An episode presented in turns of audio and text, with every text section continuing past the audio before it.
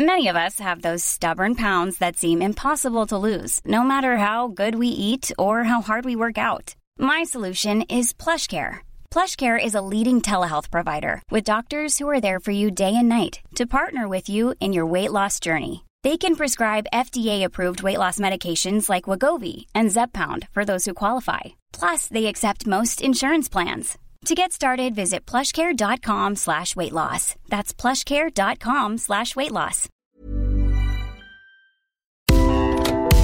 Le sponsor de cet épisode des couilles sur la table, c'est Ada Tech School, une formation pour devenir développeuse et développeur à la pédagogie alternative qui casse les codes et incite les femmes à coder. Et c'est important car les femmes sont encore largement sous-représentées dans le monde de la tech. Adatech School offre une formation unique de 21 mois, dont 12 en alternance, sans prérequis techniques ni académiques. Alors si vous souhaitez vous reconvertir dans un secteur très porteur, Adatech School vous attend. L'école est implantée à Paris, Lyon et Nantes. Il y a trois rentrées par an et la prochaine est le 27 mai. On nous dit qu'il reste quelques places. Ça vous intéresse? Vous pouvez postuler dès maintenant ou vous renseigner sur le site adatechschool.fr. Ada, A-D-A, Tech et School. Et en attendant, bon épisode Binge Audio. Préparé avec amour et fait avec amour.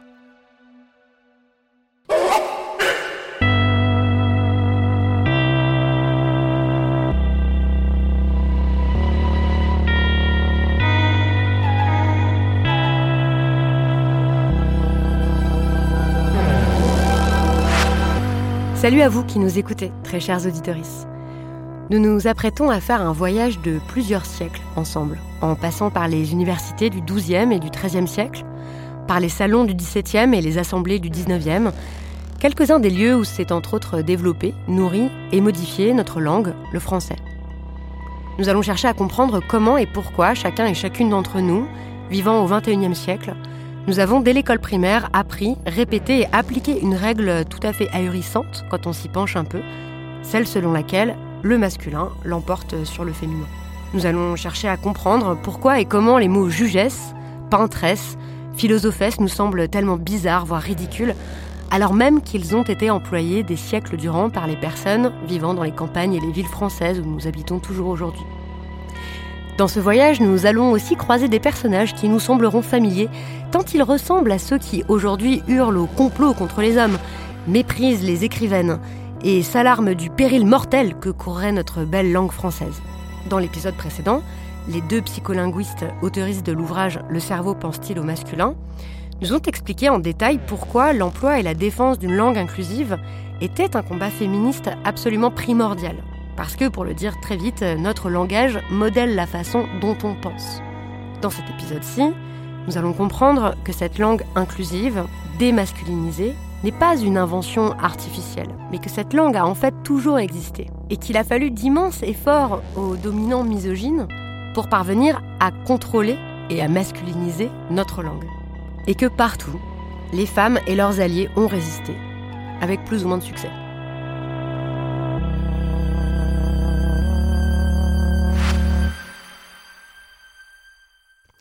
Nous avons de la chance car c'est la plus grande spécialiste de la question qui va nous raconter ses luttes. Il s'agit de la professeuse, et oui, parce qu'on dit professeuse depuis des siècles, Eliane Viennot. Bonjour Eliane Viennot. Bonjour. Vous êtes donc professeuse, émérite de littérature française de la Renaissance et membre de l'Institut universitaire de France. Grande historienne féministe, vous avez consacré votre vie à faire avancer les savoirs féministes sur notre propre histoire comme chercheuse, mais aussi à rendre cette histoire accessible au plus grand nombre, grâce à vos livres et à toutes vos interventions publiques. Votre vie est par ailleurs passionnante. J'ai lu que dans les années 70, vous vous étiez battu pour l'avortement au sein du MLAC, le mouvement pour la liberté de l'avortement et de la contraception, que vous aviez ouvert une librairie féministe, entre autres aventures dont j'espère nous reparlerons euh, un jour. Sur la langue, vous avez publié de nombreux livres comme Le langage inclusif, pourquoi, comment, ou encore Non, le masculin ne l'emporte pas sur le féminin. Et puis un de mes titres préférés qui s'appelle carrément En finir avec l'homme, souvent publié aux éditions X, dans lesquels vous décortiquez l'ensemble des mécanismes mis en place pour que la domination masculine s'exerce jusque dans nos bouches. Vous êtes aussi l'autrice d'ouvrages historiques sur ce qu'on peut appeler les femmes de l'ancienne France, Des ouvrages qui sont des classiques, comme Les femmes et le pouvoir en France, une œuvre en quatre volumes qui court du 5e au 19e siècle. Mais dans cet entretien, on va se concentrer sur la langue, qui est l'un de vos nombreux sujets de spécialité. Voilà, c'était une longue introduction euh, pour vous présenter et pour présenter ce sujet. Et pour commencer, est-ce que vous voulez bien nous raconter comment vous êtes tombé sur ce sujet euh, de la masculinisation de la langue? Euh, Pourquoi vous vous êtes intéressée à ça comme chercheuse et comme féministe? Alors c'est une histoire un petit peu un petit peu longue et parfois un peu hasardeuse. Euh, je dirais comme féministe, ça m'a toujours agacé que certaines femmes, euh, y compris féministes, euh, se disent directeurs de recherche. Ça c'était il y a quand même 20 ans, 25 ou 30 ans. je comprenais pas pourquoi. Ensuite, je suis devenue spécialiste, comme vous l'avez dit, de la Renaissance. Et il se trouve que dans l'ancienne France en général, la Renaissance en particulier, mais plus généralement dans l'ancienne France, on parle et on écrit une langue beaucoup moins sexiste qu'aujourd'hui. Donc quand on est spécialiste de ces, de ces périodes, de ces auteurs, parfois de ces autrices, puisqu'il y en a, euh, eh bien, on, observe que voilà, ces gens font des accords de proximité, ces gens connaissent tous les noms. Ils n'auraient jamais eu l'idée d'appeler une femme avec un nom masculin, par exemple. Ça, ça les aurait fait rire. Ils n'auraient jamais dit cette femme est docteur. Ah non, jamais, jamais. Le mot cette femme est médecin. Jamais. Donc euh, c'était voilà, ça fait partie de, ma de ma formation, disons, de, cette observation. Et donc euh, quand on a créé euh, avec d'autres collègues spécialistes des femmes de l'ancienne France la Société internationale pour l'étude des femmes de l'ancien régime, la CIEFA, on a créé tout de suite une rubrique qui s'appelle la guerre des mots parce que justement, dans la société, on entendait des gens qui disaient Mais pourquoi, pourquoi vous dites ça euh, Autrice, c'est un néologisme? On dit Non, non, c'est pas un néologisme, ça se dit depuis des siècles. Donc, on a mis euh, cette euh, rubrique au point pour faire une sorte de, petite banque de données, on va dire, des mots qu'on trouve et qui étaient parfaitement employés avec les, citations et les références pour qu'on nous croie. Par exemple, professeuse, bah, Voltaire disait professeuse. Donc, c'est important de savoir que c'est pas juste une lubie de féminisme de la 21e siècle, mais non, c'est une chose à tester. Et que vous ne les avez pas recherchés, c'est juste que vous faisiez votre travail d'historienne et que vous tombiez sur ces mots, en fait. Alors, sur certains, on tombait dessus. Euh, par exemple, sur le mot autrice, euh, Aurore Evin, qui a fait l'histoire euh, de ce mot, elle est tombée dessus en travaillant sur les premières actrices professionnelles, c'est-à-dire des femmes qui commencent à être en France, disons au début du XVIIe siècle, et elle est tombée sur des archives où elle voyait qu'on payait des autrices. Voilà, euh, dans la troupe de Molière, euh, par exemple, on paye évidemment les comédiens, les comédiennes, mais on paye aussi les auteurs et les autrices. Et donc, elle est tombée dessus comme ça. donc, depuis, je dirais que pour une part, sur ces mots, on tombe dessus par hasard, mais pour une autre part, une fois qu'on a eu compris le problème, on les cherche systématiquement. Et donc, euh, bon, maintenant, les, recherches sont plus systématiques. Si j'ai bien compris, l'histoire de cette masculinisation de la langue, on, vous la faites remonter en France à la généralisation de l'imprimerie? Euh, au dernier tiers du XVe siècle, vers 470 Alors en fait, de nos jours, on observe, enfin moi j'observe maintenant puisque j'ai approfondi mes recherches, on observe deux phases de la masculinisation de la langue. Il y a une phase qui commence effectivement XIIIe siècle, quelque chose comme ça, c'est-à-dire au moment où euh, sont créées les universités et où euh, il, disons qu'il y a un groupe social qui devient très important, qui avant n'était vraiment pas grand-chose. Hein, les lettrés, c'était pas grand-chose, mais il devient vraiment important à partir du moment où on crée des universités pour les, justement pour en former en, masse, pour former des experts en masse, parce que les États en ont besoin, parce que toutes les, collectivités, les, les, municipalités, les gens ont besoin d'experts. Voilà. Donc euh, se créent les universités et les universités sont créées par les, le groupe de savants de l'époque, c'est-à-dire des hommes euh, chrétiens. Hein Et comme c'est euh, très vite euh, euh, une espèce de concurrence acharnée qui se fait entre ces gens, ils ont mis en place tous les moyens pour éliminer la concurrence. Donc ils ont éliminé les femmes et les juifs. Voilà. pour rester entre eux, pour que, pour que les bonnes places ensuite leur reviennent. Et ensuite, très très vite, en, quelques, en quelques décennies au XIIIe siècle, on voit se mettre en place des procédures pour coupler, par exemple, les diplômes à l'accès aux grandes charges, aux grands métiers. Et donc, jusqu'à la fin du XVIIIe siècle, eh il n'y aura que des hommes chrétiens qui pourront être euh, avocats, euh, juges, euh, professeurs, médecins, etc., etc. Et donc ça s'ouvre aux juifs hommes à la fin du XVIIIe siècle et ça va s'ouvrir aux femmes très très doucement à partir de la fin du 19e siècle. Ça, en vous lisant, j'étais stupéfaite euh, de lire ça. Donc, c'est ces hommes qu'on appelle la clergie. Oui. C'est ça. Euh, et j'étais stupéfaite de lire qu'ils avaient un petit passe-temps qui s'appelait la, la, la, vitupération contre les femmes. la, non, la vitupération des, femmes. La vitupération des femmes. Et donc, si j'ai bien compris, en fait, euh, enfin, parce que vous vous étendez pas dessus, mais juste vous, vous, le dites en passant, en fait, tous ces mecs-là étaient euh, occupés à inventer des petites blagues sexistes, à se moquer des femmes, et ils en faisaient des textes et des compiles de blagues et tout. Enfin, est-ce que vous pouvez nous en dire un peu plus? Parce que ouais. Alors, c'est pas leur vrai passe-temps, parce ah. qu'ils ont du boulot. Oui. Ces gens-là ont du travail. Mais, mais euh, euh, entre eux, de temps en temps, ils font ça, ils se livrent à ça, effectivement, parce qu'en fait, il faut justifier. Pourquoi est-ce que pourquoi, parce que pour être un clerc, pour être un médecin, pour être un professeur, il faut juste être intelligent voilà, et, le vouloir. Donc, il n'y a pas de raison qu'il y ait que des hommes chrétiens qui soient intelligents et qu'ils veuillent. Il y a plein de gens qui voudraient avoir ces bonnes places, et donc il faut justifier pourquoi certaines catégories sont exclues. Et donc, se, met en place à ce moment-là euh, plein de, comment dirais-je, toute une stratégie de dévalorisation des, des concurrents et des concurrentes. Euh, c'est bon pour les juifs et c'est bon pour les femmes, c'est-à-dire à la fois de la littérature parfois très savante qui explique en latin pourquoi les femmes sont euh, euh, sottes, pourquoi il faut les, si on les épouse, il faut les épouser à 12 ans pour pouvoir les, les, enseigner, enfin leur apprendre la vie, etc., etc. Ou bien ça peut être euh, toutes sortes de textes, encore une fois, du plus sérieux au plus drôle. Enfin, c'est drôle pour eux, évidemment, c'est pas drôle forcément pour nous, mais c'est des blagues, c'est du théâtre, c'est des grossièretés, euh, qui voilà qui répètent que les femmes sont sottes, qu'elles sont goinfres, qu'elles sont laides, qu'elles sont euh, qu'elles ont envie de forniquer tout le temps et que bien sûr il faut il faut s'en amuser, mais il faut surtout pas les épouser, etc., etc. Et donc on a une littérature comme ça qui est euh, foisonnante à partir du 13-14e siècle pour pour la simple raison qu'il faut il faut arriver à faire passer dans à la fois dans la population des savants, mais aussi dans la population des moins savants, voire du peuple, que euh, bah, il faut, euh, les femmes sont pas faites pour euh, avoir du pouvoir, quoi. Elles sont pas faites pour avoir la moindre parcelle de pouvoir. Donc c'est voilà, c'est une c'est une production qui est nommée d'ailleurs. Christine de Pizan parle de la vitupération des femmes. Tout le monde parle de ça. C'est un style, quoi, en fait. C'est comme faire du stand-up, quoi, ou c'est comme. Oui, c'est du vomi. Enfin, je veux dire, c'est. Et pour que ça ait un nom, ça veut dire que genre il y a des. Oui, c'est bah, vitupérer, ça veut dire en, en guirlandais, quoi. C'est le nom ancien pour dire en guirlandais, moquer, voilà voilà, en, vouloir aux gens, les, poursuivre avec des, avec des propos euh, insultants, etc., etc. Donc c'est le mot, c'est le mot de l'époque, quoi. En fait, ils me font vraiment penser aux trolls actuels. Vous savez, nous, on a des trolls. En fait, donc ils sont là, ils répètent à longueur de temps sur YouTube, dans les commentaires et tout, qu'on est moche, euh, qu'on ressemble à rien, qu'on devrait faire ceci, cela, qu'on est bête, tout ça. Mais vraiment. Oui, sauf que c'est plus, c'est plus varié, je vais dire. Hein. Il, y a, il, y a, un spectre beaucoup plus varié de textes. Ah. C'est-à-dire qu'il y a des traités euh, en bonne et due forme, il y a des traités en français, il y a des traités en latin sur le mariage, sur euh, comment. voilà. Et puis, ces gens-là ne font pas que s'amuser, ils changent aussi les lois, ils changent le droit. Euh, donc on, observe, euh, c'est quelque chose de très connu, mais on n'avait pas expliqué pourquoi jusqu'à présent.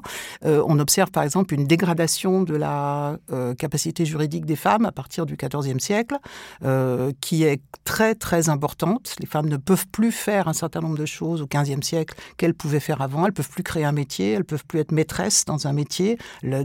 quand elles travaillent, elles peuvent plus embaucher des apprentis, c'est plus possible. Et puis dans le droit euh, conjugal, elles peuvent plus. Euh, euh, d'abord, on, a l'introduction du droit de battre sa femme à partir du XIIIe siècle, hein, condition de ne pas la tuer, bien entendu, mais enfin, si jamais elle obéit pas, elle, n'obéit pas, on peut la battre un petit peu ou un petit peu, voilà, lui faire comprendre. et puis, on a aussi des, des, vrais empêchements, comme le fait, par exemple, d'empêcher les femmes de porter plainte. C'est-à-dire que les femmes ne pourront plus, à partir du XIVe siècle, les, femmes ne peuvent plus porter plainte si elles ont un problème ou dans un, dans un, au travail, par exemple, ou si justement, par exemple, leur mari euh, est insupportable, elles ne peuvent plus porter plainte. Pour, et ça va être comme ça jusqu'au début du XXe siècle. Hein, C'est-à-dire qu'il euh, n'y a plus que s'il y a il n'y a plus que hommes de leur famille qui peuvent porter plainte pour elles. Voilà. Et ça veut dire qu'il faut, s'ils se plaignent, c'est qu'ils ont un intérêt à se plaindre. S'ils n'ont aucun intérêt à se plaindre, si par exemple un mari euh, est en train de dilapider la fortune de sa femme, euh, là un, frère peut, euh, mmh, peut mmh. Se, se, sentir lésé et donc porter plainte. Mais si c'est juste que le mari bat sa femme comme plâtre et qu'on n'en a rien à faire, personne ne se plaint pour elle. Et si les hommes, c'est important à la fois dans le droit de la famille et dans le droit du travail, bien entendu. Chaque fois qu'il y a des avancées euh, euh, non légales, on pourrait dire, euh, dans, le, dans le droit du travail, eh bien, les femmes ne peuvent pas porter plainte. Et donc ensuite, après, il suffit de faire que c'est légal, quoi, de faire ce qui a été fait. C'est très important de comprendre ce contexte-là pour comprendre comment ensuite, en même temps, il masculinise la langue parce que ça suffit pas apparemment en fait d'interdire tout ça. Il faut aussi après se prendre la tête sur euh, euh, pourquoi euh, la langue devrait avoir le moins de féminin possible, alors du féminin réservé à certains mots, etc., etc. parce que vous disiez qu'il y avait une période en gros de forte masculinisation, c'était cette période-là de la création de la clergie et de l'élaboration de l'État euh, moderne. Il y a une phrase dans votre livre, à un moment, vous écrivez euh, Parce qu'elle est première à construire son État, la France est pionnière dans les progrès de la domination masculine, vraiment à la pointe de, de la domination masculine. Euh, avec donc cette clergie, cette université, ces hommes qui changent toutes les lois en leur faveur, les hommes blancs chrétiens. et la seconde étape, c'est quand on commence à imprimer, à faire circuler beaucoup de livres, non? Donc au moment de l'invention de l'imprimerie. Alors en fait, euh, cette première phase de masculinisation, on, la repère, il y, a des, il y a des pronoms qui disparaissent, euh, il y a euh, des, idées, voilà, il y, a, il y, a, un certain nombre de faits, mais pour l'instant, on n'a pas l'impression que, euh, enfin pour l'instant, dans l'état actuel des recherches, euh, on, ne sait pas si cette euh, première phase de masculinisation a été pensée, parce qu'ils ne, ne s'en expliquent pas, sans doute parce que personne ne leur demande quoi que ce soit. En revanche, il y a une deuxième phase de masculinisation qui commence au XVIIe siècle, où là, il y a vraiment euh, des... Euh, euh, là, ils sont obligés de s'en expliquer parce qu'il y a une société civile lettrée qui leur dit, mais pourquoi, qu'est-ce que vous nous racontez là Pourquoi vous voulez qu'on fasse ça alors qu'on a toujours fait le contraire, etc. Et le plus, le plus intéressant pour moi dans mes recherches depuis quelques années, c'est d'avoir observé que entre les deux phases de masculinisation, il y a une phase de régression de ce, de ce phénomène. C'est la Renaissance, c'est le moment où il y a beaucoup de femmes au pouvoir et où les lettrés ont été obligés de travailler pour des femmes, voilà, qu'elles soient gouvernantes, que ce soit les femmes de la cour, euh, les femmes des salons, etc., etc. Donc là, on a on a des, phénomènes de régression des premiers symptômes, je dirais, ou des premiers effets de la masculinisation. Pendant 100, 150 ans, ça bouge plus. Et puis ça repart euh, au galop, si on peut dire, au début du XVIIe siècle, parce que parce que c'est la fin de cette période de, la grande puissance des femmes. On va y revenir, mais je voudrais qu'on s'arrête un petit moment sur cette phase de grande puissance des femmes, parce que c'est en fait, j'ai pas reçu beaucoup d'historiens et d'historiennes euh, dans cette émission et je connais très mal notre histoire et l'histoire des femmes euh, en particulier. Et donc, je crois que j'avais encore l'idée que, bah, bien sûr, il y avait eu des phases de reflux et de recul et d'avancée, etc. Mais bon, qu'en gros, on avançait, quoi. Et j'avais pas idée, en fait, là, je le découvre en lisant euh, votre livre qu'il y a eu effectivement une période où il y a eu des autrices et des auteurs qui ont fait euh, des listes de reines, euh, d'inventrices, de prophétesses, de savantes, etc. Vous, expliquez qu'il y avait des, femmes qui étaient entourées de toute une cour de femmes savantes. qu'il y avait des femmes qui écrivaient l'histoire des femmes, qu'il y en avait qui faisaient des recueils de femmes célèbres, et vous écrivez que ces recueils-là, ces travaux-là, avaient vraiment un grand succès. On en faisait des tapisseries, euh, des peintures, euh, des statues, même des peintures vivantes. Je ne sais pas ce que c'est des, tableaux vivants. Des, tableaux vivants, c'est du, du, théâtre de rue, hein, euh, ce qu'aujourd'hui on appelle le, théâtre vivant. Donc, quand on, par exemple, quand une, un roi, une reine rentrait dans une ville, il y avait des festivités extraordinaires, dont du théâtre et du théâtre de rue. Donc, on joue, il y a des gens qui jouent, et notamment, c'était possible de faire, ça se faisait, notamment certaines, certaines gouvernantes ont fait jouer des elle faisait des Sibylles, euh, des, des, Amazones, etc., euh, etc. Donc il y avait des, représentations comme ça théâtrales. Et, vraiment, ça me fait penser à la phase qu'on vit aujourd'hui. Euh, oui. en fait, où il y a vraiment une, grande publication autour de bah, justement de toutes les femmes oubliées de l'histoire, des femmes célèbres. On a envie d'œuvres qui sont écrites, pensées, jouées par des femmes. On a envie de se réapproprier cette histoire, etc. Quoi. C'est ça aussi, ça fait partie des choses vraiment émouvantes. dans l'ouvrage. Bon, mais bon, que ça dure pas, hein, cette phase, enfin 150 ans. Oui, c'est pas très long, mais euh, c'est quand même assez important. En tout cas, pour, euh, pour beaucoup de choses, ça a été très important. Pour euh, bah, c'est l'époque. Alors, ça, ça, ça recoupe l'époque de la création de l'imprimerie et des premières, mm. voilà, des premiers progrès de l'imprimerie. Et on voit des femmes qui arrivent vite à l'imprimerie, des femmes vivantes qui arrivent vite à l'imprimerie parce qu'il y a une première reine qui a, qui a décidé de publier ses, ses, ses œuvres, Marguerite, de Navarre, mm. donc la sœur de François Ier. Et ça s'était jamais fait avant ou quasiment jamais.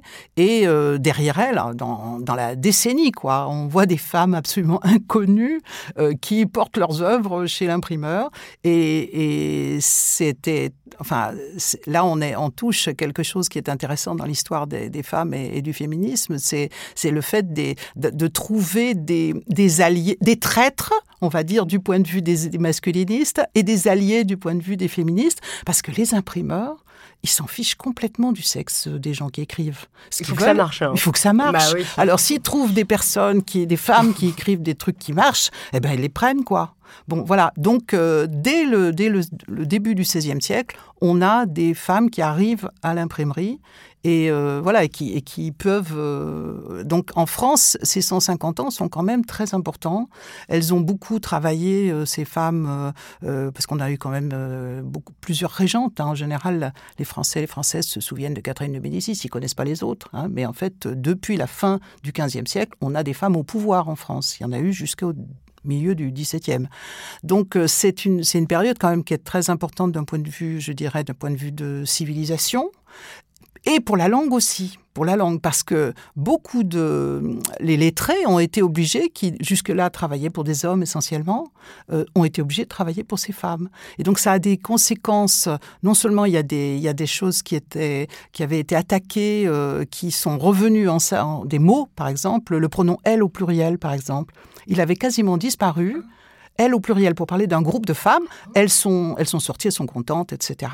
Euh, au XVe siècle, les clercs, les, les, les, lettrés, les gens qui lettrés, euh, ils disent il. Ah bah oui. Et après, c'est fini. elles ont imposé qu'on dise non, non, mais quand on parle de nous, là, c'est pas il, c'est elle. quand on parle de nous, quand il n'y a que nous. Oui, mais en tout cas déjà ça. Enfin, je veux dire, vous imaginez, euh, hein vous imaginez. Bon, donc il y a ça. Il y a aussi, par exemple, tous les, les noms en tris qu'on a aujourd'hui. Des fois, les gens se disent mais pourquoi ça C'est ça se masculinteur, euh, ça fait teuse et masculinteur, ça fait tris.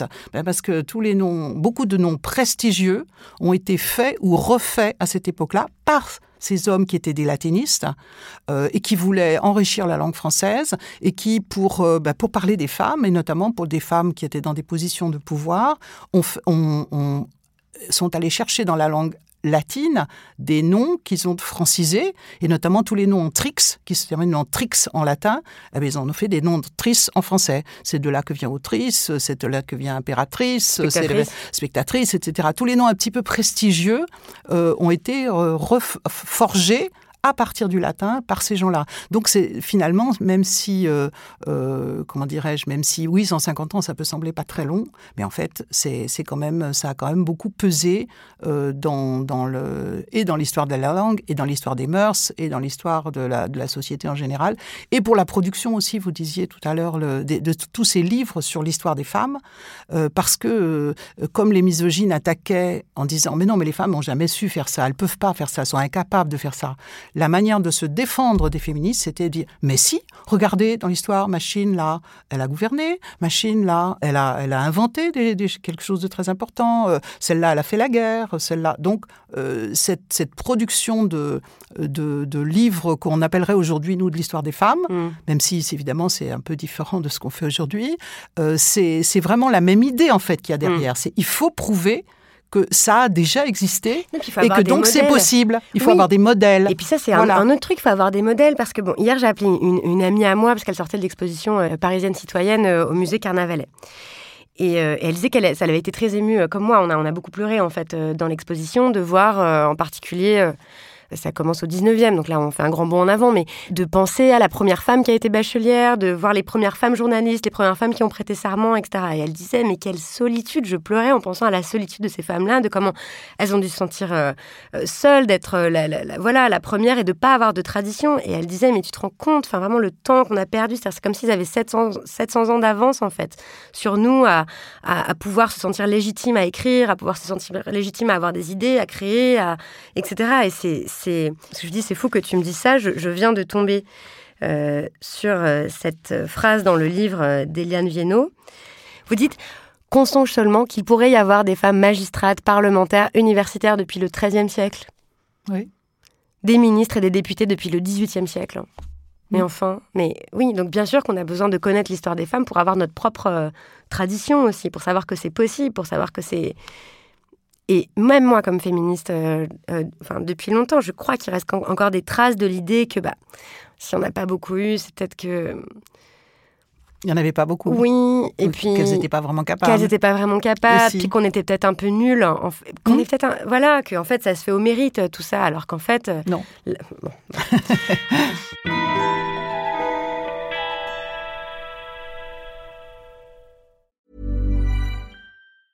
Hey, I'm Ryan Reynolds. Recently, I asked Mint Mobile's legal team if big wireless companies are allowed to raise prices due to inflation. They said yes. And then when I asked if raising prices technically violates those onerous two year contracts, they said, What the f are you talking about, you insane Hollywood ass?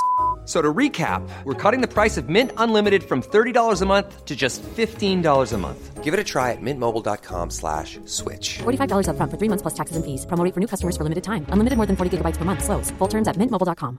Hiring for your small business? If you're not looking for professionals on LinkedIn, you're looking in the wrong place. That's like looking for your car keys in a fish tank. LinkedIn helps you hire professionals you can't find anywhere else, even those who aren't actively searching for a new job but might be open to the perfect role. In a given month, over 70% of LinkedIn users don't even visit other leading job sites. So start looking in the right place. With LinkedIn, you can hire professionals like a professional. Post your free job on linkedin.com slash people today.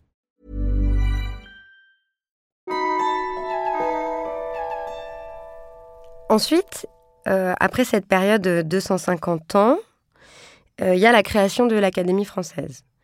Et c'est le moment où ils recommencent tous à être obsédés là par euh, le féminin, le masculin dans la langue et à activement chercher à masculiniser la langue. les lettrés, les clercs, etc. Et vous dites que le, une des offensives la plus dure, la plus systématique, la plus longue, c'est l'histoire des noms de métiers justement.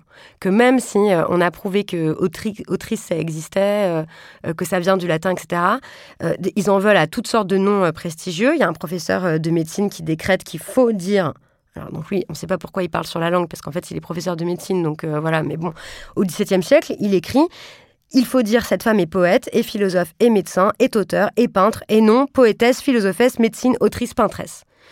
Et donc, ça les intéresse quand même beaucoup, beaucoup, quoi, ces histoires de, de noms de métiers.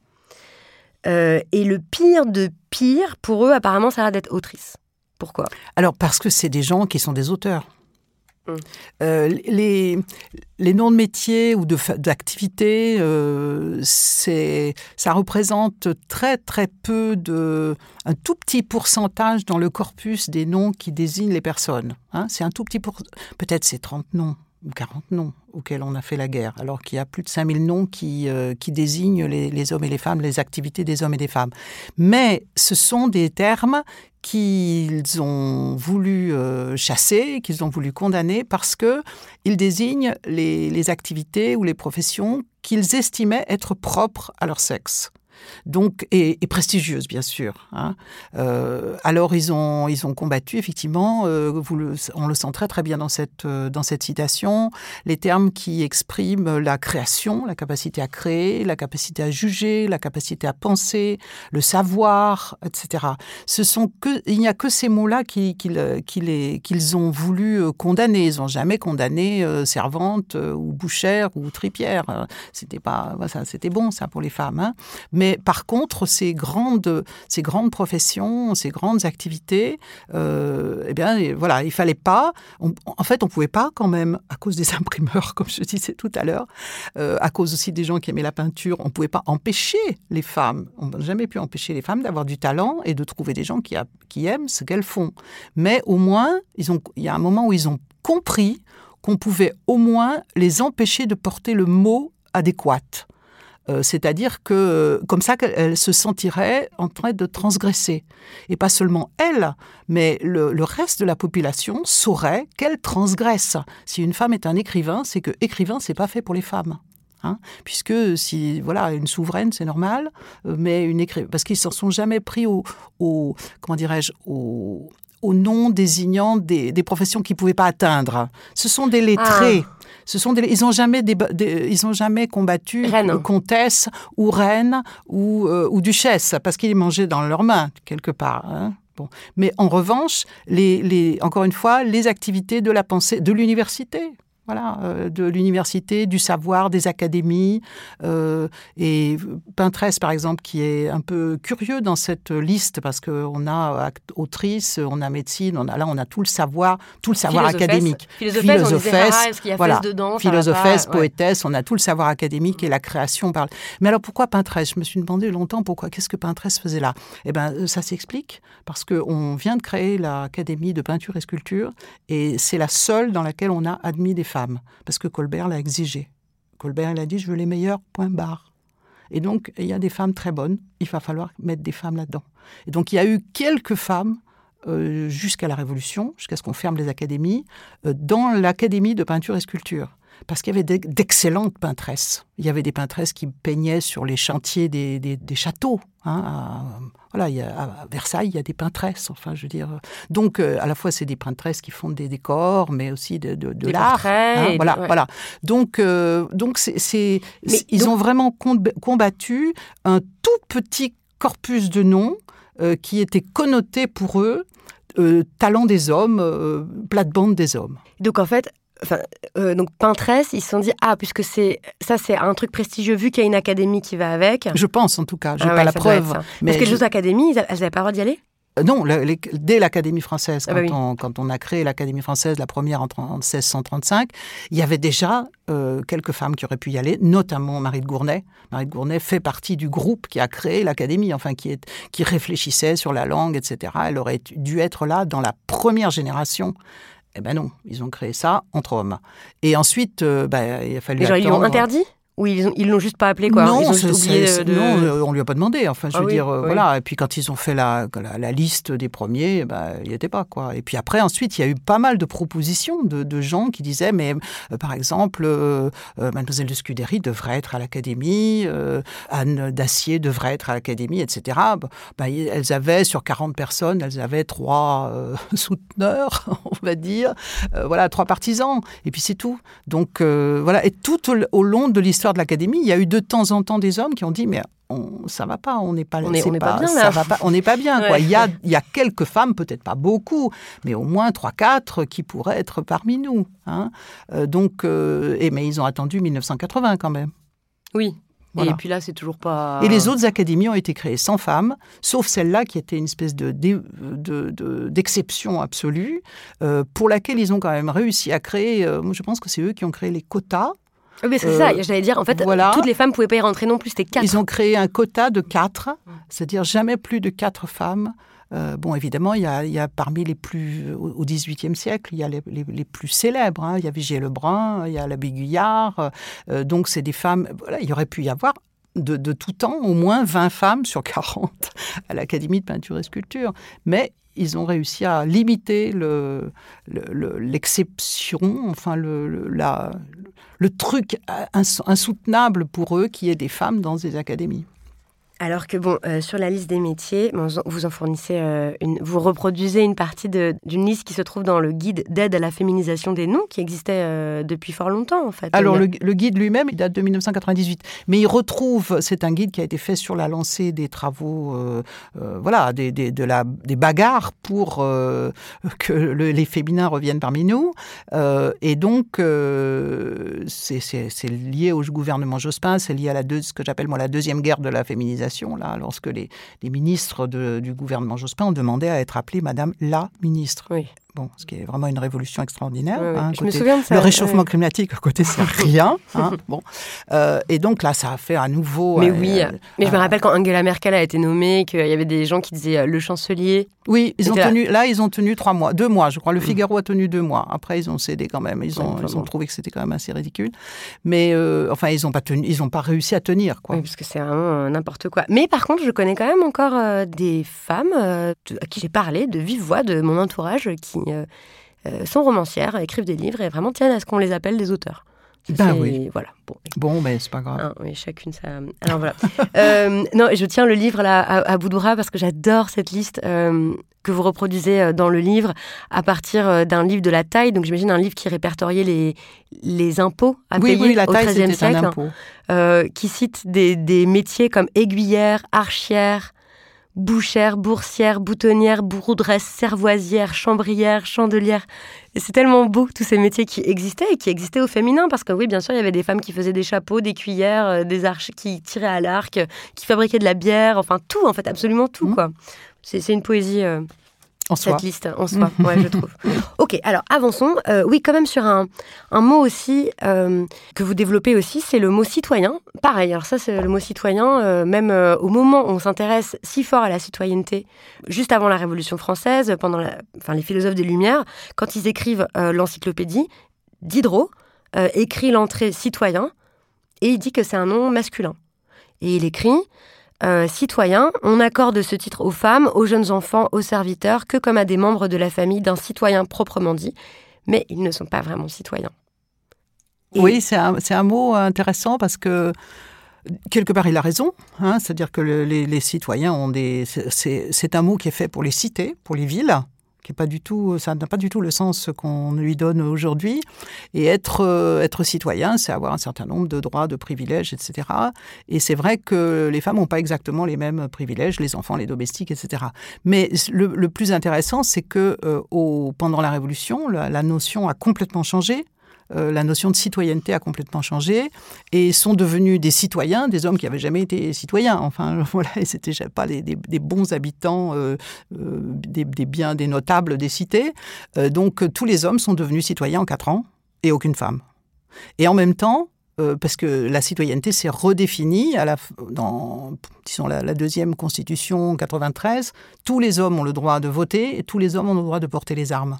Et aucune femme n'a le droit de voter, n'a le droit de voter, ni de porter des armes. Donc là, on sait, euh, il y, a- il y a un bouleversement en quelques années euh, qui fait que voilà, la, la notion de citoyenneté a complètement changé. Mais le plus amusant, c'est que pendant toute la Révolution, puisqu'on n'avait plus le droit de dire euh, madame, etc., etc., on appelait les, les femmes citoyennes, on interpellait les femmes plutôt que c'est pas madame, madame Durand, c'est citoyenne Durand, et les hommes citoyens Durand. Donc la, pratique populaire a extraordinairement euh, popularisé ce mot. Tout, tout le monde, à partir du moment où on était, on pouvait être appelé, euh, voilà, tout- toutes les personnes de, en France se sont appelées citoyennes ou citoyens, selon leur sexe. Et à la, à la fin de la période, euh, ah non, mais En fait, ah non, mais pour les femmes, non. Donc ils ont, ils ont même dû légiférer sur le fait qu'on on doit appeler les femmes madame si elles sont mariées, mademoiselle si elles sont pas Oui, mariées, j'ai appris aussi qu'en fait, pendant longtemps, les femmes Oui. prenaient pas le nom de leur mari. non. Elles gardaient leur nom. Et c'est Oui. que à la Révolution, en fait. Où, euh, ça commence au XVIIIe siècle, mais euh, avant, non, souvent elles gardent leur nom. ou Voire même, elles donnent leur nom à leur mari si leur nom Alors est si elles sont titre. plus Ouais. importantes que qu'eux, si elles ont des titres plus importants, c'est la- c'est le- les titres de la femme qui comptent, oui. Donc on a vu qu'il y avait tous ces mots qui existent et qu'on n'a pas du tout inventés, mais qu'il s'agit en fait euh, de réhabiliter, de rétablir, d'utiliser de façon euh, tout à fait naturelle, mais aussi des règles euh, d'usage dans la langue, euh, des règles de grammaire, euh, des règles d'accord, etc. Ça commence à être un petit peu connu maintenant, le fait que, par exemple, l'accord de proximité est une règle tout à fait acceptable dans la langue française, qu'on peut dire ces hommes et ces femmes sont contentes, par exemple, que c'est logique que ça se faisait à la Renaissance et qu'on pourrait très bien le rétablir. Donc que le masculin l'emporte pas sur le féminin dans ce cas-là. Et aussi, ça c'est un peu moins connu, le fait qu'on peut féminiser les participes présents. Alors ça s'est fait. Ça s'est fait pendant. Alors, je ne sais pas s'il faut le faire ou s'il ne faut pas le faire. Mais je en tout donne juste cas, un exemple, c'est le fait de dire par exemple, euh, cette femme est tante malade.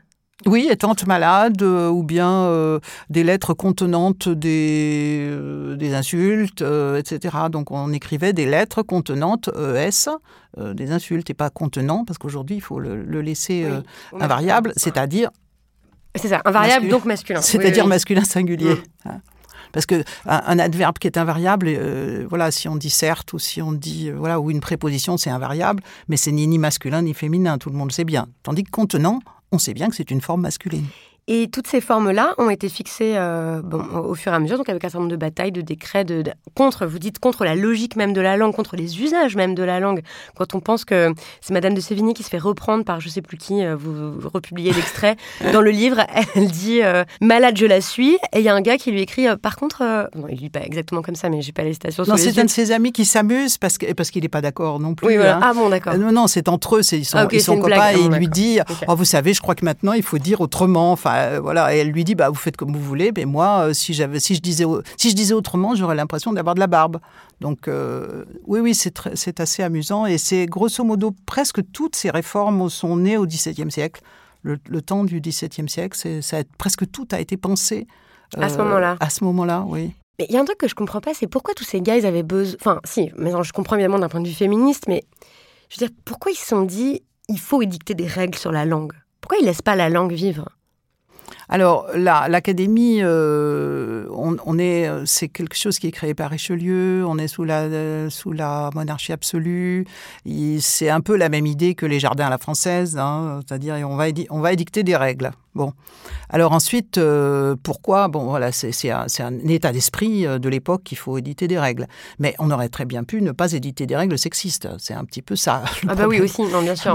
Voilà, c'est un, cadeau, paquet cadeau, c'est le, le- le cadeau du paquet cadeau, quoi. Oui. Euh, mais sinon, oui, c'est- un peu absurde parce que euh, en soi, enfin, c'est vraiment des aujourd'hui des, des- voilà, on voit ça comme une, une idéologie et c'est une idéologie à la fois machiste et très élitiste puisqu'on va définir le, le bon usage, qu'on appelle le bon usage. Et comme ça, on va pouvoir désigner les personnes qui ne sont pas assez, assez éduquées pour connaître, pour savoir qu'il faut dire, euh, euh, je ne sais pas moi, encore aujourd'hui, vous avez le site de l'Académie française où vous avez une, une rubrique qui s'appelle Dire, ne pas dire, qui est délirante. Oui, si oui. vous voulez euh, prendre un, un petit shoot un soir, c'est absolument délirant.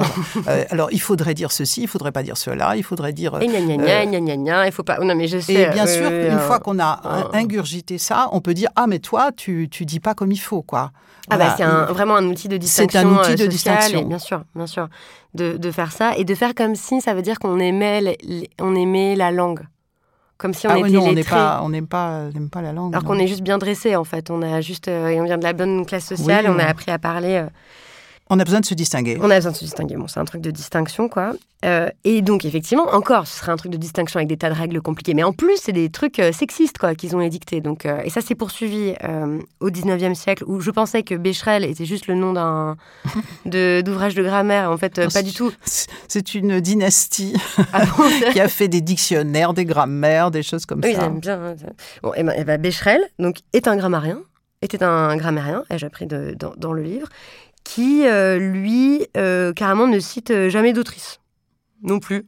Alors oui, ça, ça fait partie de ce que moi j'ai appelé les, frappes collatérales dans, l'histoire de la, langue française, c'est-à-dire que beaucoup de dictionnaires ou de grammaire, euh, quand on a, quand on doit donner des, quand les règles sont, illustrées par des exemples, bah, c'est une manière de ne pas, voilà, c'est un, un- un des, un des moyens par lesquels passe euh, la misogynie, c'est qu'il n'y a, y a jamais d'autrice euh, ci- citée, euh, sauf certains moments qui sont très douteux ou très sexistes. On, on- Ah, ça, on les- on va ça, chercher, bien. on va chercher une femme qui va dans l'autre sens, comme aujourd'hui. Enfin, je veux dire, on va, vrai, chercher, adore. on va chercher les une femmes femme qui est hein. contre Bah les oui. autres femmes. Ah bah, bien sûr. Voilà. Bah oui, ça, vous avez raison. Ça, aujourd'hui, il y a gros succès aussi euh, de ça. ouais, il C'est connu comme le loup blanc, on va dire. Mm. C'est une Et- stratégie très ancienne. Alors la, la grammaire de, de Becherel, elle est très drôle parce qu'elle elle a un titre très très long euh, ou exemple, bah, si Je- vous avez le... ouais, je, je l'ai là sous la main. C'est Grammaire nationale, virgule, ou grammaire de Voltaire, virgule, de Racine, de Fénélon, de Jean-Jacques Rousseau, de Buffon, de Bernardin de Saint-Pierre, de Chateaubriand, de Lamartine et de tous les écrivains les plus distingués de la France, renfermant plus de 100 000 exemples qui servent à fonder les règles. Voilà, c'est la grammaire des hommes, quoi. Il n'y a, pas de, il y a jamais eu de femme qui a écrit. Et c'est cette grammaire-là qui a été enseignée à l'école jusqu'en 1870. Oui, oui, elle a eu un succès absolument euh, phénoménal. Elle a été rééditée. Et, et on est à l'époque, il faut comprendre, de l'instruction publique prise en charge par l'État. C'est la première fois à partir Oui. des années 30 euh, du 19e siècle. Les années 30, c'est les garçons. L'État commence à financer l'école primaire pour les garçons. Pour les filles, ça va venir plus tard, évidemment. Mais donc, on, est là dans une, entreprise de formatage. Euh, c'est la première, parce qu'avant, l'éducation, c'est très. Voilà, c'est en fonction des familles, en fonction des, pensées, en fonction des, des, engagements religieux. On met certains fils chez les jésuites, d'autres chez ailleurs, etc. etc. À partir du 19e siècle, on naît vraiment l'instruction publique qui va devenir obligatoire. Et là, on se met à formater en grandeur, euh, voilà, nationalement, euh, voilà, les- esprits d'une nation, en favorisant un certain type de, de langue. Alors, en chassant évidemment les langues régionales, c'est la, même idée. hein, on ne- on n'enseigne pas les langues régionales, on, On les interdit. on, on les interdit et on enseigne euh, ben, du point de vue les, les règles qui ont été pensées par aca- par l'académie, c'est-à-dire des règles élitistes. Euh, qui sont pas pas compréhensibles pour certaines, euh, y compris par les enseignants et les enseignantes, hein, Par exemple, l'accord du, Du COD participe passé. avec avoir. avec à voir quand le COD est placé avant ou après Ouais, l'auxiliaire. C'est une règle, parce que, enfin, que Mm. la moitié, dès que, depuis qu'on a des sondages, depuis le début du XXe siècle, on sait que la moitié du corps enseignant n'est pas cap- ne comprend pas l'ensemble de la règle. Hein. Donc évidemment, à partir du moment où les, enseignants et les enseignantes ne, ne maîtrisent pas la règle, ils risquent pas de l'enseigner correctement, et ça explique pourquoi nous ne comprenons rien. Euh, enfin, il y a, il y a des gens qui disent si, si, moi, moi. Voilà. Donc il y a quelques personnes qui arrivent à Oui, se, oui, bah, une à se distinguer. hein, faut s'y mettre. Mais, hein, euh, oui, euh, en général, ouais. la, la règle est tellement compliquée que on, dans, ces, dans, ces, dans, ces dernières, euh, dans ces derniers retranchements que personne ne comprend. Mais donc voilà, ce qui a, ce qui a été choisi par, le, par le, la puissance publique, par le ministère de l'Instruction à l'époque, c'est les règles qui avaient été créées par l'Académie. Donc euh, à la fois quelque chose de très élitiste et de très machiste.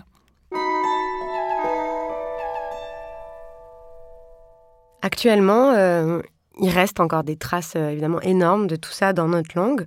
Donc je, crois que là, on comprend quand même, euh, en vous écoutant, en vous lisant, en, écoutant plein d'autres euh, travaux de chercheurs, chercheuses féministes, de militants, de militantes, que vraiment ça suffit. Et d'ailleurs, les usages sont en train de, se modifier à la marge, même si on se moque de nous. Mais dans l'entreprise où je travaille, c'est vraiment normal pour nous de dire tous, par exemple, ou de mettre des points médians partout. Euh, dans les milieux féministes, bah, ça se fait aussi très bien, et dans, et dans plein d'endroits. Et ça ne veut pas dire forcément de le faire en plus de façon ostentatoire, juste de démasculiniser la langue, en fait, et de l'avoir en tête. Vous soulignez à la fin de votre livre euh, un certain nombre d'enjeux actuels euh, qui restent.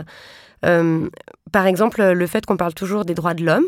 Ça, ça fait l'objet d'un autre de vos livres qui est En finir avec l'homme. Le fait que on, dit les hommes, on dit les droits de l'homme, on dit les hommes préhistoriques, on dit le musée de l'homme, etc. Et que, en fait, il y a qu'en français qu'on utilise le mot homme pour dire humain. Bientôt, il n'y aura plus qu'en France, oui, qu'on fait ça. Euh, bon, le- la, la France a beaucoup euh, insisté depuis, depuis 1945, en fait, depuis que les, depuis que les femmes sont devenues euh, citoyennes. On aurait dû changer de terminologie parce que la- les, Oui. droits, les droits de l'homme de la Révolution, c'est vraiment les droits de l'homme, Mm. c'est pas les droits des femmes, Mm. hein. c'est pas les droits des deux, Mm. c'est les droits de l'homme. Donc, à partir du moment où les femmes sont devenues citoyennes, on aurait dû abandonner l'ancienne terminologie, la, la, la laisser pour les choses d'historique, pour parler de l'histoire, mais pour ce qu'on faisait euh, à partir de, ce moment-là, on aurait dû changer de terminologie. Ça s'est beaucoup discuté à la, à la convention euh, qui, qui, qui s'est tenue juste après euh, et qui, en 1948, a publié la Déclaration universelle des droits humain. Donc ça, c'est discuté au niveau international. hein. Il y avait 50, euh, une cinquantaine de, de nations qui ont euh, travaillé à cette déclaration.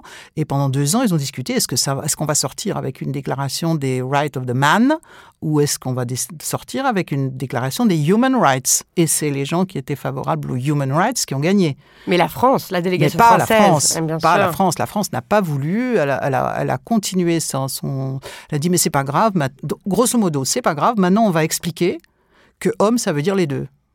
Et depuis cette période, on essaye de nous faire croire que homme veut dire les deux, euh, comme personne n'y croit. Enfin, comme c'est difficile à avaler comme pilule. euh, Ils ont inventé l'histoire de la majuscule. euh, Ah oui. euh, ils ont inventé plein de choses. Ils ont mis ça sur plein de, de bâtiments publics. hein. La Cour des- européenne des droits de l'homme, elle est à Strasbourg, donc on fait ce qu'on veut. Euh, si elle était en Allemagne, ça serait Human Rights, parce que voilà, c'est Human Rights qui, qui est, qui est son nom. Et puis, ils ont, mis, ils ont créé des maisons des sciences de l'homme, et puis ils ont rebaptisé des, des, des départements qui étaient les sciences humaines euh, aussi bien dans les bibliothèques que dans les universités, pour en faire des départements de sciences de l'homme.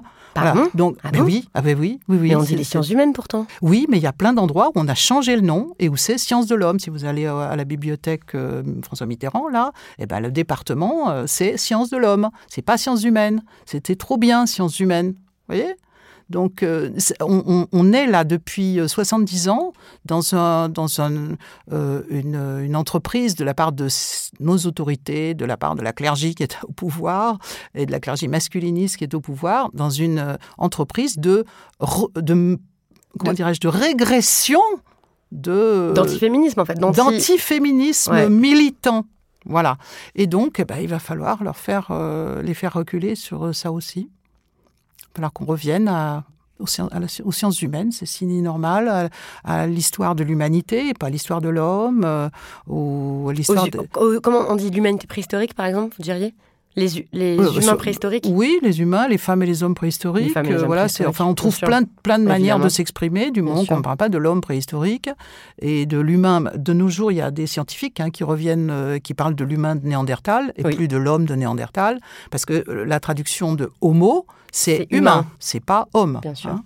Ou un combat important serait aussi d'arrêter de dire euh, liberté, égalité, fraternité et de dire euh, peut-être liberté, égalité, solidarité, même si ce serait peut-être plus juste de dire adelphité, ce qui est un beau mot qui recommence aussi à être utilisé, euh, que je vois de, de plus en plus, euh, mes adelphes, euh, notamment dans un contexte donc qui veut dire euh, mes Qui veut dire frères et sœurs. frères et sœurs humains, humaines. Oui, moi je suis pas pour adelphité parce que je pense que le d'abord le mot est très mal euh, pas Ouais. connu en France et puis ensuite parce que c'est une notion de famille et je pense qu'on n'est pas là euh, la, la- la devise euh, nationale on n'est pas là pour faire famille on est là pour faire nation donc si on peut mettre autre chose qu'une notion comme celle-là moi je moi je préfère je milite pour solidarité Liberté, égalité, solidarité, ce serait Ça vraiment très bien. beau. Ouais, ça marche super serait bien. beau. Ce serait vraiment très beau.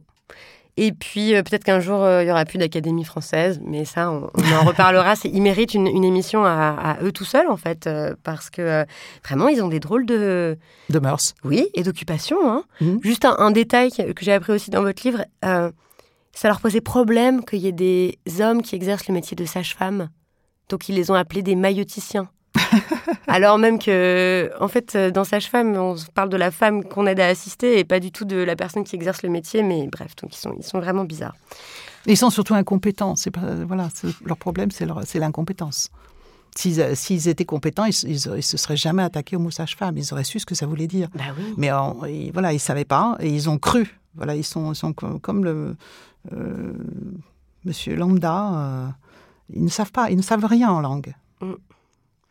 Peut-être un jour la fin de l'Académie française.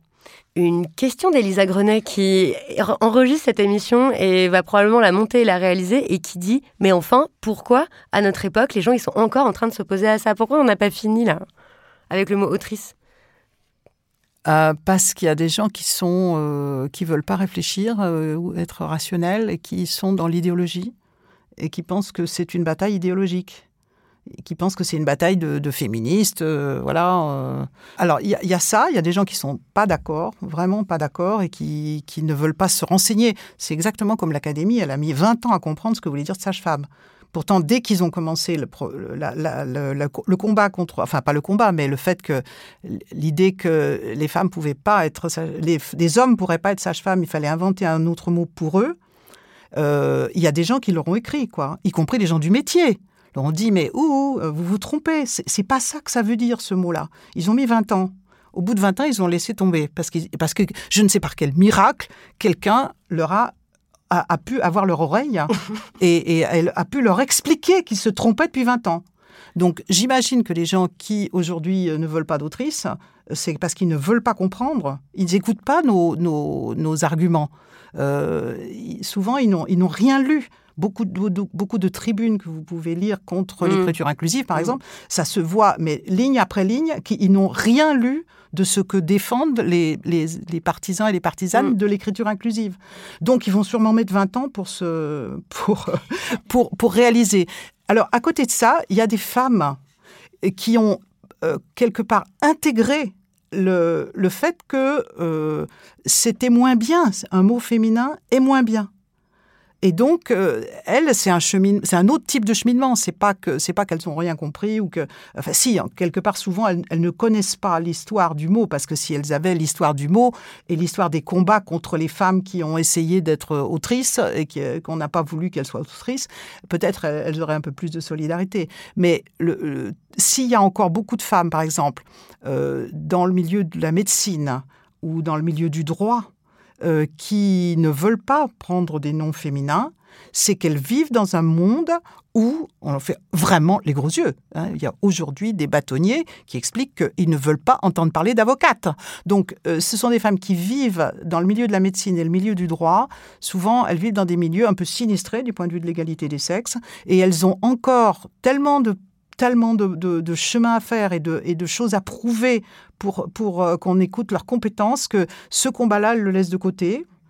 Ou bien elles sont même persuadées que c'est mieux euh, voilà, que, que, par exemple, euh, des, des, femmes qui sont maîtresses des requêtes au Conseil d'État, elles estiment que maîtresse, c'est pas possible pour elles. Ça fait maîtresse d'école. Ça fait maîtresse d'école. Alors, la, la question, c'est quel est votre problème avec les maîtresses d'école? C'est clair. Hein? Bon, donc c'est juste un problème de, hauteur, euh, de, de, hiérarchie, de classe.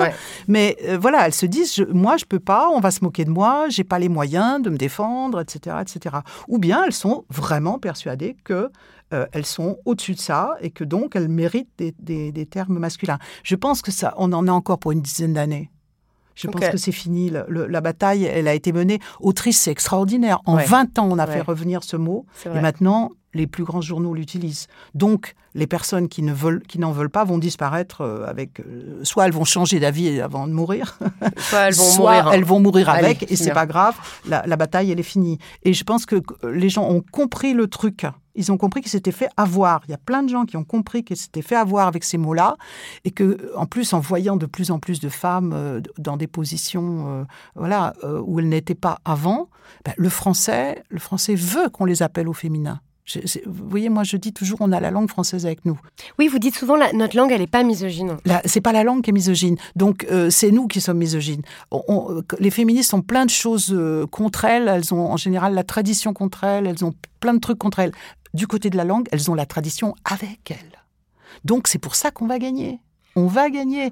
Les gens n'ont pas tout. Il y a plein de gens qui n'ont pas encore compris, mais euh, euh, n'importe. On, demande à des enfants. On a des vidéos comme ça dans les années 70 euh, d'une maîtresse d'école qui dit alors on dit un instituteur, une institutrice, et pour auteur, ah ben, les gosses ils disent autrice. Bah oui. C'est tellement normal. C'est la langue qui nous le propose. C'est pas, c'est pas. Encore une fois, c'est pas une lubie de féministe. C'est la langue qui nous le propose.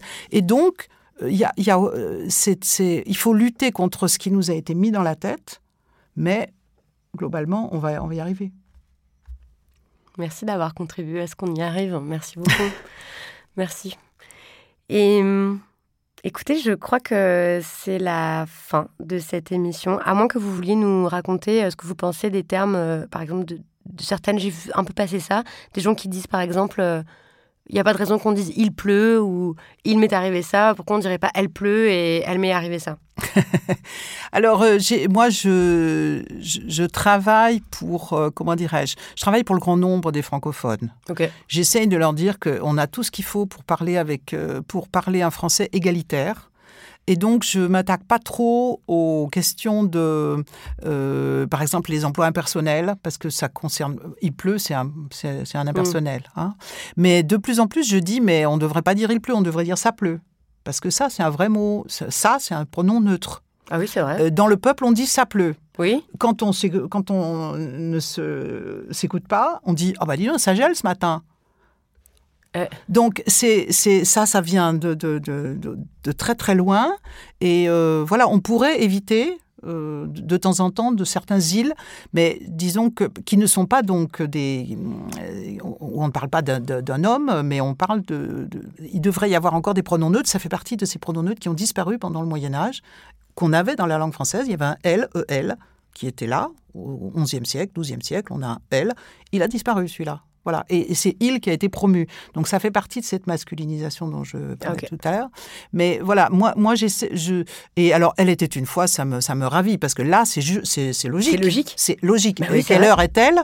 Voilà, on devrait dire quelle heure est-elle, et pas quelle heure est-il. C'est absurde. Ou quelle heure est-ce? C'est quelle heure, tout ça, ça passe parce que c'est des neutres, mais quelle heure est-il? C'est le, c'est le, le, summum du, du masculinisme. Bon, mais voilà, c'est et là on est encore à nouveau dans l'élitisme. Parce que qui dit quelle heure est-il? Oui, hein? Ou alors à quel moment de la vie on dit quelle heure est-il? Quand on est dans une situation où on sent qu'on va, il faut parler correctement. Mais sinon c'est quelle heure on dit? Hein? Et c'est quelle heure là maintenant? Bon, euh, et ça c'est plus juste. Linguistiquement parlant. C'est quelle heure euh, que quelle heure est-il? Donc, mais globalement, moi, je n'insiste pas trop là-dessus. Je suis très contente qu'il y ait d'autres gens qui le fassent, euh, que Tiffen s'amuse à ça, qu'elle nous voilà, elle, elle, fait ça. Tiffen voilà, mm. elle était une fois. Euh, euh, d'ailleurs, j'ai appris très très récemment que il était, il était une fois la fameuse. c'est pas du tout populaire. C'est quelque chose qui a, qui a, été inventé par Charles Perrault. Mm. Voilà, fin 17e. C'est pas du tout comme ça qu'on commençait les contes autrefois, etc. Alors, je ne sais pas encore comment, comment on hmm. disait. Je sais dans d'autres langues comment on dit, mais euh, euh, en tout cas, euh, ce Il était une fois, il vient de Charles Perrault. Donc, c'est l'élite, l'élite masculine. À propos d'histoire, est-ce que, vraiment pour terminer, vous avez une œuvre que vous voulez nous recommander? Quelque chose qui vous enthousiasme? Euh, je, continue à pleurer à, entendre certaines chansons d'Anne Sylvestre. Donc je, recommande aux féministes qui ne la connaîtraient pas d'écouter Anne Sylvestre. Moi, ma chanson préférée d'elle, je crois, c'est Carcasse. Oh, il y en a plein qui sont géniales. Il y en a plein. Marie-Vonne, euh, Les sorcières. Je suis une sorcière comme les autres. Moi, je pleure à chaque fois que je l'entends. Euh, voilà. Mais il y en a des drôles aussi. le grand dépendeur d'Andouille, quand elle parle des, des garçons. Euh. Bon, non, euh, c'est vraiment une œuvre euh, géniale. Donc, si on veut se faire plaisir avec des petites, des petites, des petits bijoux comme ça qui durent trois minutes, Anne Sylvestre. Merci beaucoup, Eliane Viano. Merci à vous. Merci à vous.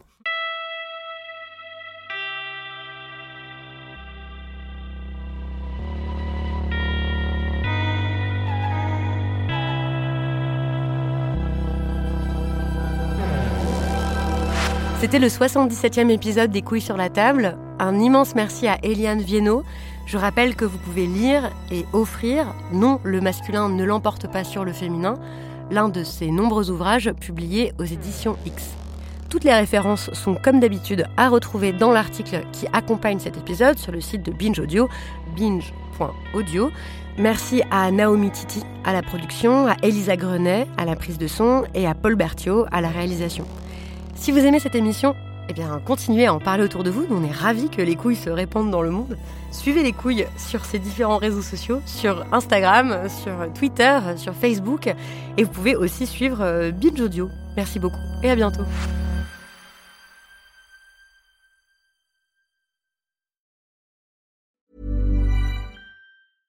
Want flexibility? Take yoga. Want flexibility with your health insurance? Check out United Healthcare Insurance Plans. Underwritten by Golden Rule Insurance Company, they offer flexible, budget friendly medical, dental, and vision coverage that may be right for you. More at uh1.com.